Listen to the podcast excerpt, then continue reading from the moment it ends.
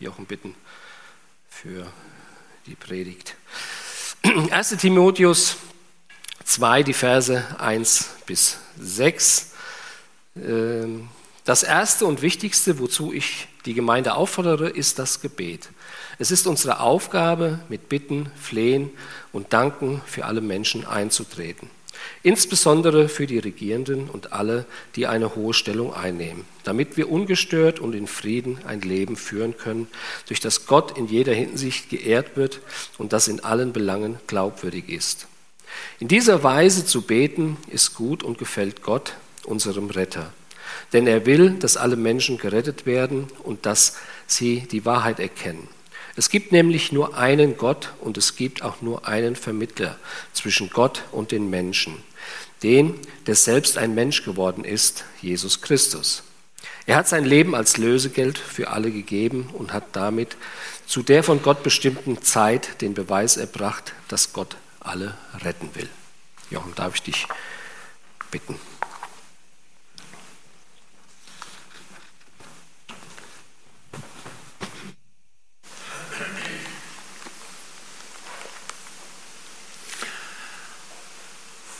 Vision für Mission, damit hat die Allianz Gebetswoche diese Woche ein ganz, ganz wichtiges Thema ausgewählt. Und dieses Thema Mission wird uns also in der Allianz Gebetswoche die ganze Woche jeden Abend beschäftigen. Und äh, wir werden da ganz unterschiedliche Facetten hören. Ich lade euch ganz herzlich ein, jetzt schon dann auch mit in diese Thematik einzutauchen. Für heute ist uns ein Text angegeben, der ganz, ganz bekannte Text, nämlich der Missionsbefehl. Ich lese ab Matthäus 28 ab Vers 16. Aber die elf Jünger gingen nach Galiläa auf den Berg, wohin Jesus sie beschieden hatte. Und als sie ihn sahen, fielen sie vor ihm nieder, einige aber zweifelten. Und Jesus trat herzu und sprach zu ihnen, mir ist gegeben alle Gewalt im Himmel und auf Erden, darum geht hin und machet zu Jüngern alle Völker. Taufet sie auf den Namen des Vaters und des Sohnes und des Heiligen Geistes und lehrt sie halten alles, was ich euch befohlen habe. Und siehe, ich bin bei euch alle Tage bis an das Ende der Welt. Als ich über diesen Missionsbefehl und überhaupt über das Thema die ganze Woche nachgedacht habe, das beschäftigt mich also schon die ganze Woche und eigentlich auch schon ein bisschen länger, da habe ich die ganze Zeit darüber nachgedacht, was kann ich den Steinbachern denn überhaupt noch zur Mission sagen? Also die Steinbacher, die sind ja, was das Thema Mission betrifft, dermaßen gut versorgt, in, so in kompetenten Händen was kann ich da noch irgendwie zu beitragen? Ihr habt Missionare, und das hat mich sehr gefreut, Missionare, die ihr unterstützt. Letzten Sonntag hier einen Missionsgottesdienst mit Hong und Daniel, wo ihr mit hineingenommen worden seid in ihre Arbeit. Dann die Seemannsmission mit Familie Otto, immer aus Hamburg die neuesten Nachrichten von all denen, die auf Schiffen unterwegs sind und vieles mehr. Und nicht zuletzt auch noch den Geschäftsführer der Allianzmission hier in der Gemeinde. Also, äh, was kann man da noch als Pastor zum Thema Mission beitragen? Gut, dass ich das als Pastor nicht muss. Das ist ja auch gar nicht wichtig, dass ich als Pastor einen Beitrag dazu leiste, sondern dass uns Gottes Wort einen Beitrag leistet zu diesem ganz wichtigen Thema Mission. Und hier hat Jesus seine elf Jünger bestellt auf einen Berg. Er ist der auferstandene Herr. Er hat sie nach Galiläa bestellt. Von der Himmelfahrt wird hier in Matthäus überhaupt nicht berichtet, sondern der Missionsbefehl, das, was Jesus seinen Jüngern sagen will, womit er sie beauftragen will, mit welchem Auftrag er sie senden will in diese Welt hinein, das steht ganz im Vordergrund.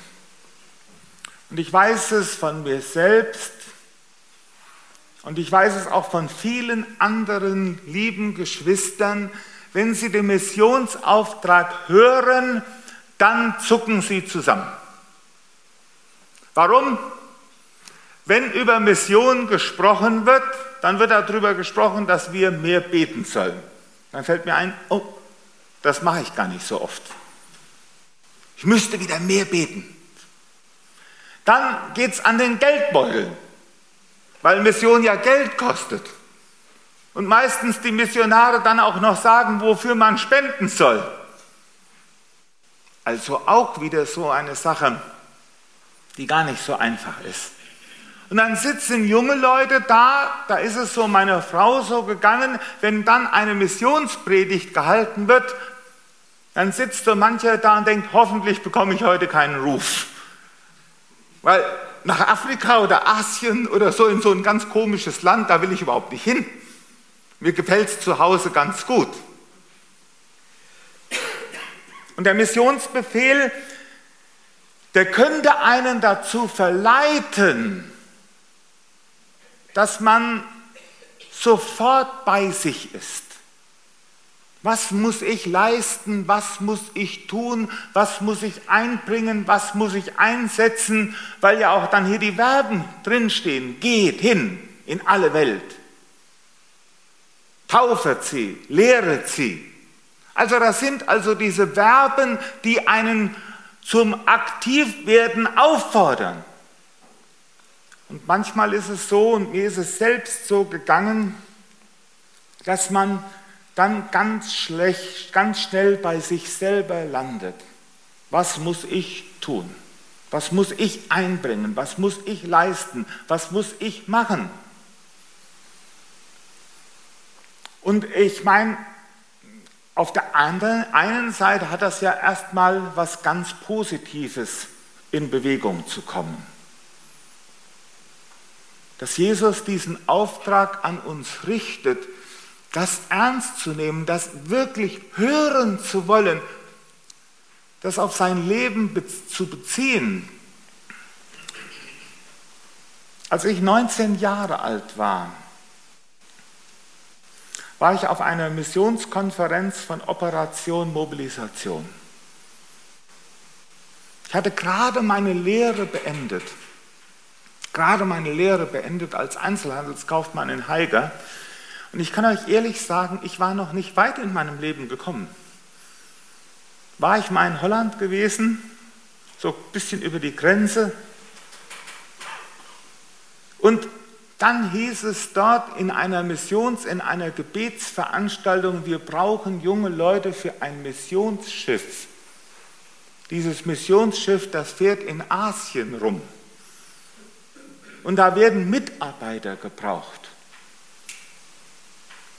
Und ich saß auf einmal da und dachte, Jochen, pass auf, pass auf, pass auf, pass auf. Und schwupp Ich war auf einmal gemeint. Ich war gemeint. Ich sollte auf die, da dachte ich, die sagen, die brauchen junge Männer. Da habe ich gedacht, oh, ich habe vielleicht noch eine Chance, dass ich nicht dahin muss. Ich bin nämlich technisch überhaupt nicht begabt. Gar nicht begabt. Und ich hatte, kannte jemanden, der arbeitete im Maschinenraum. Dem habe ich ab und zu mal einen Brief geschrieben. Da habe ich gedacht, also ich werde Glück haben, höchstwahrscheinlich muss ich nicht dahin weil die brauchen ja technische Leute an dem Schiff. Und dann ging ich zu meinen damaligen Jugendleitern, die waren mit, war auch noch mein Bruder und sein bester Freund. Und dann ging ich zu denen und dann sagte ich, äh, Joachim Ulrich, ich, ich, ich habe da eben gehört, die brauchen junge Leute. Und ich hatte den Eindruck, ich sollte auf das Schiff gehen. Und wisst ihr, ich hatte eine kleine, ganz tiefe Hoffnung dass die zu mir gehen und sagen, Jochen, wenn da irgendwo ein Aufruf ist, dann musst du nicht immer der Erste sein, der sofort meint, er wäre gemeint. Und dann sagten die auf einmal zu mir, Jochen, das war die beste Idee, die du je hattest. Du gehst auf das Schiff, wir sorgen dafür, dass du unterstützt wirst von der Gemeinde, du musst dahin. Und so bin ich ist eine Folge des Missionsauftrages, ist eine Folge von Matthäus 28, dass ein pummeliger Teenager, kaum Englisch sprechend, auf einmal in einem Flugzeug sitzt, nach Sri Lanka fliegt, um dort auf einem Missionsschiff mitzuhelfen. Das sind dreieinhalb Jahre raus geworden, wo ich dann damals diesen Einsatz hatte. Und ähm, wenn ihr mal Lust und Zeit habt und ihr hättet mal ein Plauderstunden mit mir, dann bräucht ihr ein bisschen Zeit, dann könnte ich euch ein bisschen davon erzählen, von dieser Zeit.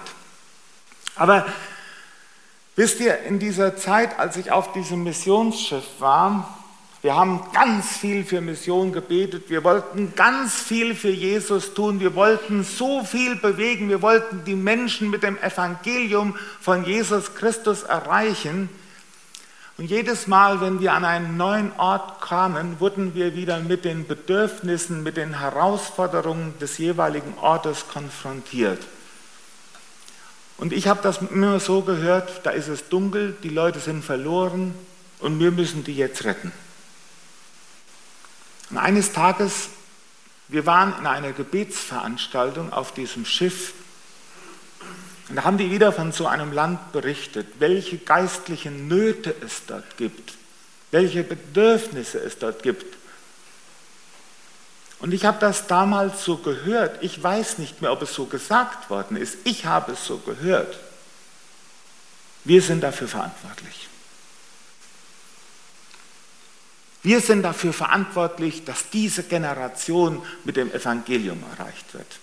Und wenn wir mehr geben würden, wenn wir mehr beten würden, wenn wir uns mehr einbringen würden, dann. Aber was sind wir doch für ein armer Haufen? Wir tun nicht genug. Ich weiß nicht, ob vielleicht heute Morgen jemand ist, der auch schon mal Verkündigung, wenn es um Mission ging, so gehört hat. Ich habe es damals so gehört. Und ich weiß noch, es wurde immer, ich war in einer Gebetsveranstaltung und ich konnte es an dem Abend nicht mehr aushalten. Da war so ein Druck. Und dann bin ich rausgegangen.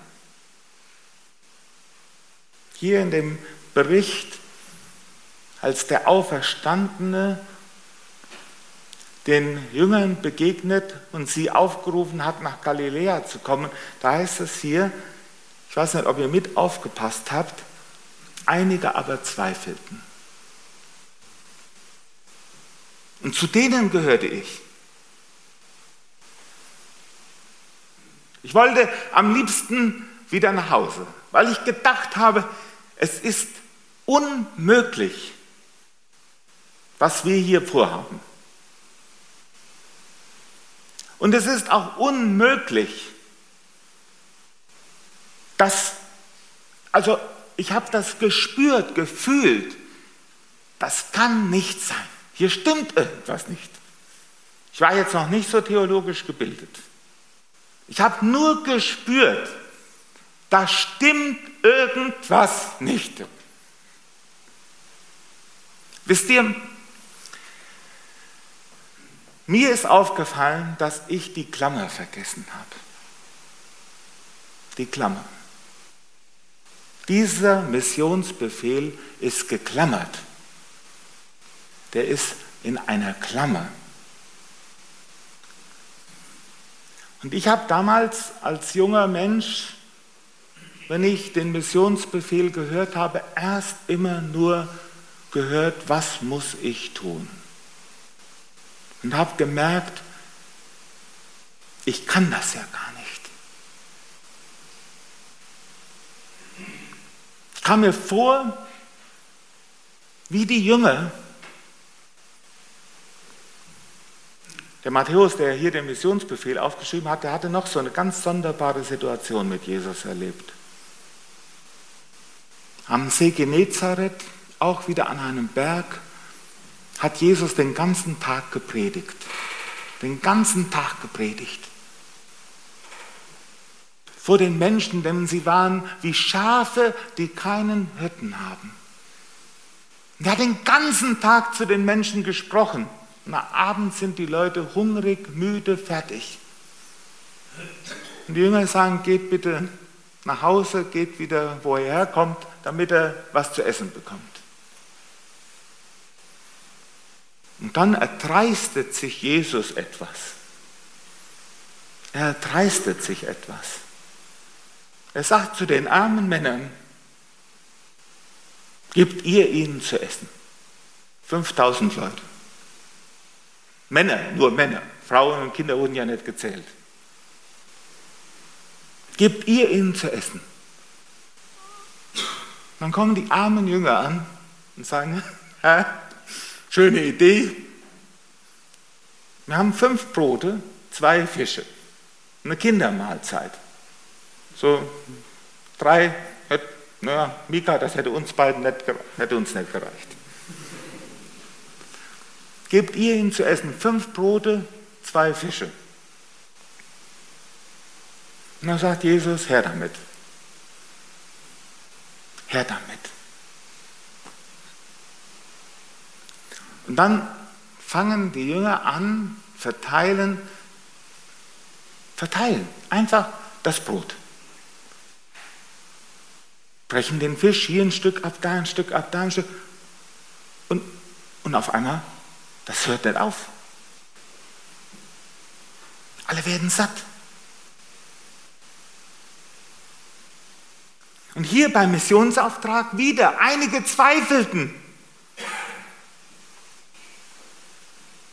Ein Liederdichter sagt, wenn ich mich selbst betrachte, so wird mir Angst und weh, wenn ich auf Jesum achte, so steige ich in die Höhe. Aber wenn ich mich selbst betrachte,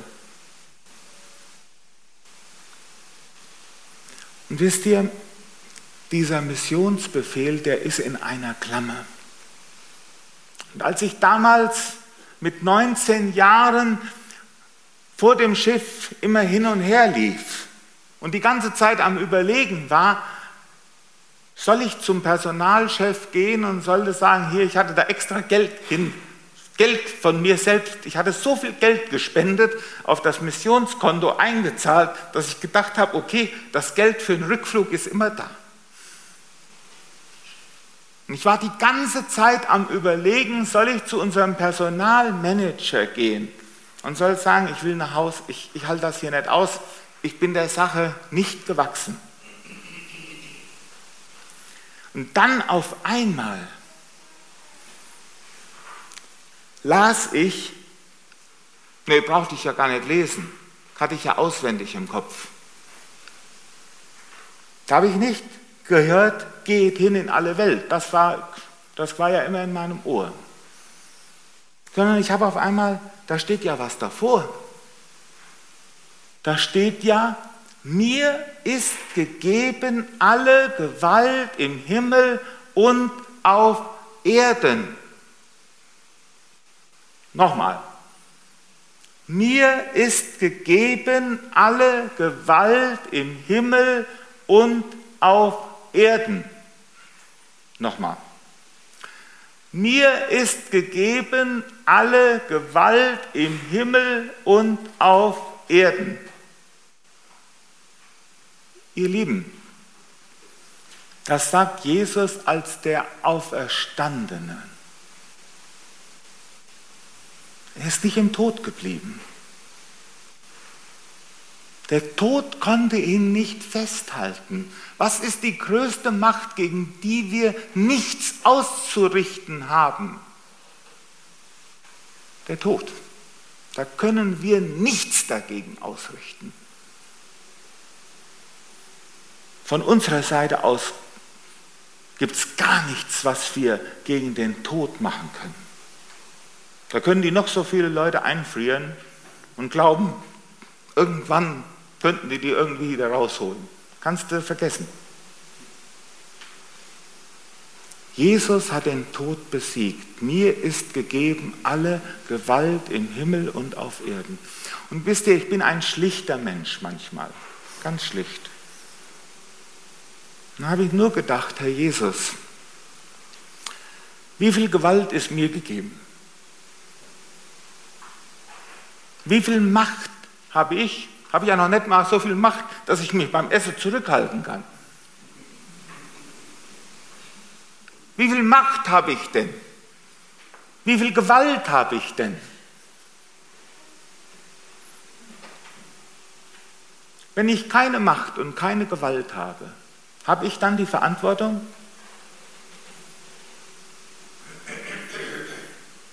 Sagst du zu deinem fünfjährigen Sohn, du bist dafür zuständig, dass die Familie ernährt wird? Du bist dafür zuständig, dass alle satt werden? Machst du das mit einem fünf- oder sechsjährigen Kind?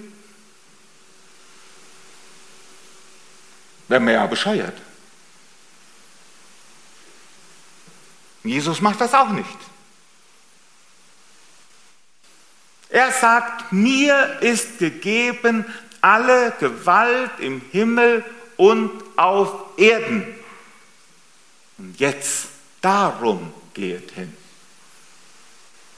Weil ich euch sende und weil ihr das in meinem Auftrag und in meiner Verantwortung tut. Er ist das Licht, wir nur der Schein. Und wir können nur widerspiegelnd sein Licht weitergeben. Wir müssen nicht selbst das Licht sein. Später durfte ich in Eversbach, in Eversbach kann man ab und zu auch was Gutes lernen. Manche denken, man würde da nur komisches Zeug lernen, aber in Eversbach kann man auch was Gutes lernen. Und unser Dozent in Eversbach, der hat uns gelernt, hat der Willi Weber, manche kennen ihn, hat zu uns damals in der Ausbildung gesagt, liebe Brüder, Sie müssen nicht die Welt retten. Die Stelle des Retters ist besetzt. Die Stelle des Retters ist besetzt. Und wisst ihr, auf einmal stand ich neben dem Schiff. Und da habe ich gesagt, Herr Jesus, ich helfe mit.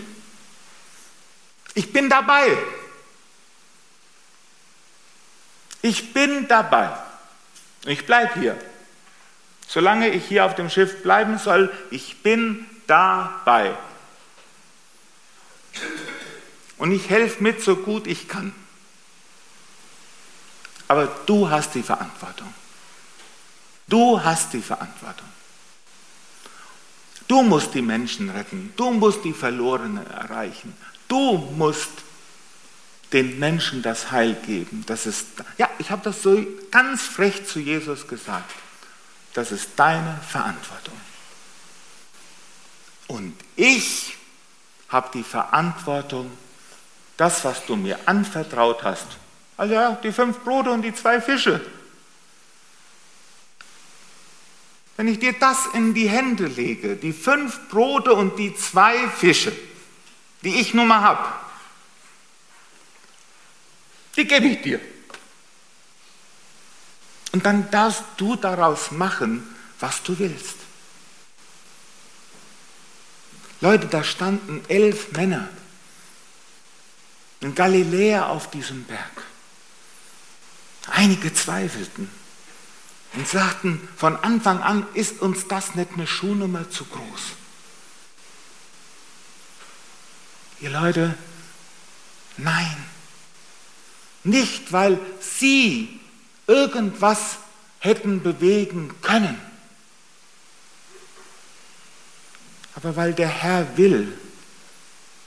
1. Timotheus haben wir es eben gelesen, dass allen Menschen geholfen wird und sie zur Erkenntnis der Wahrheit kommen, weil Gott das will.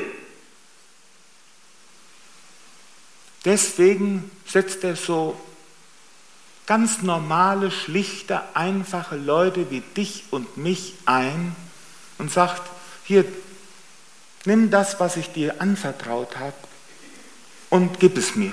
Setz es ein für mich und den Rest überlässest du mir.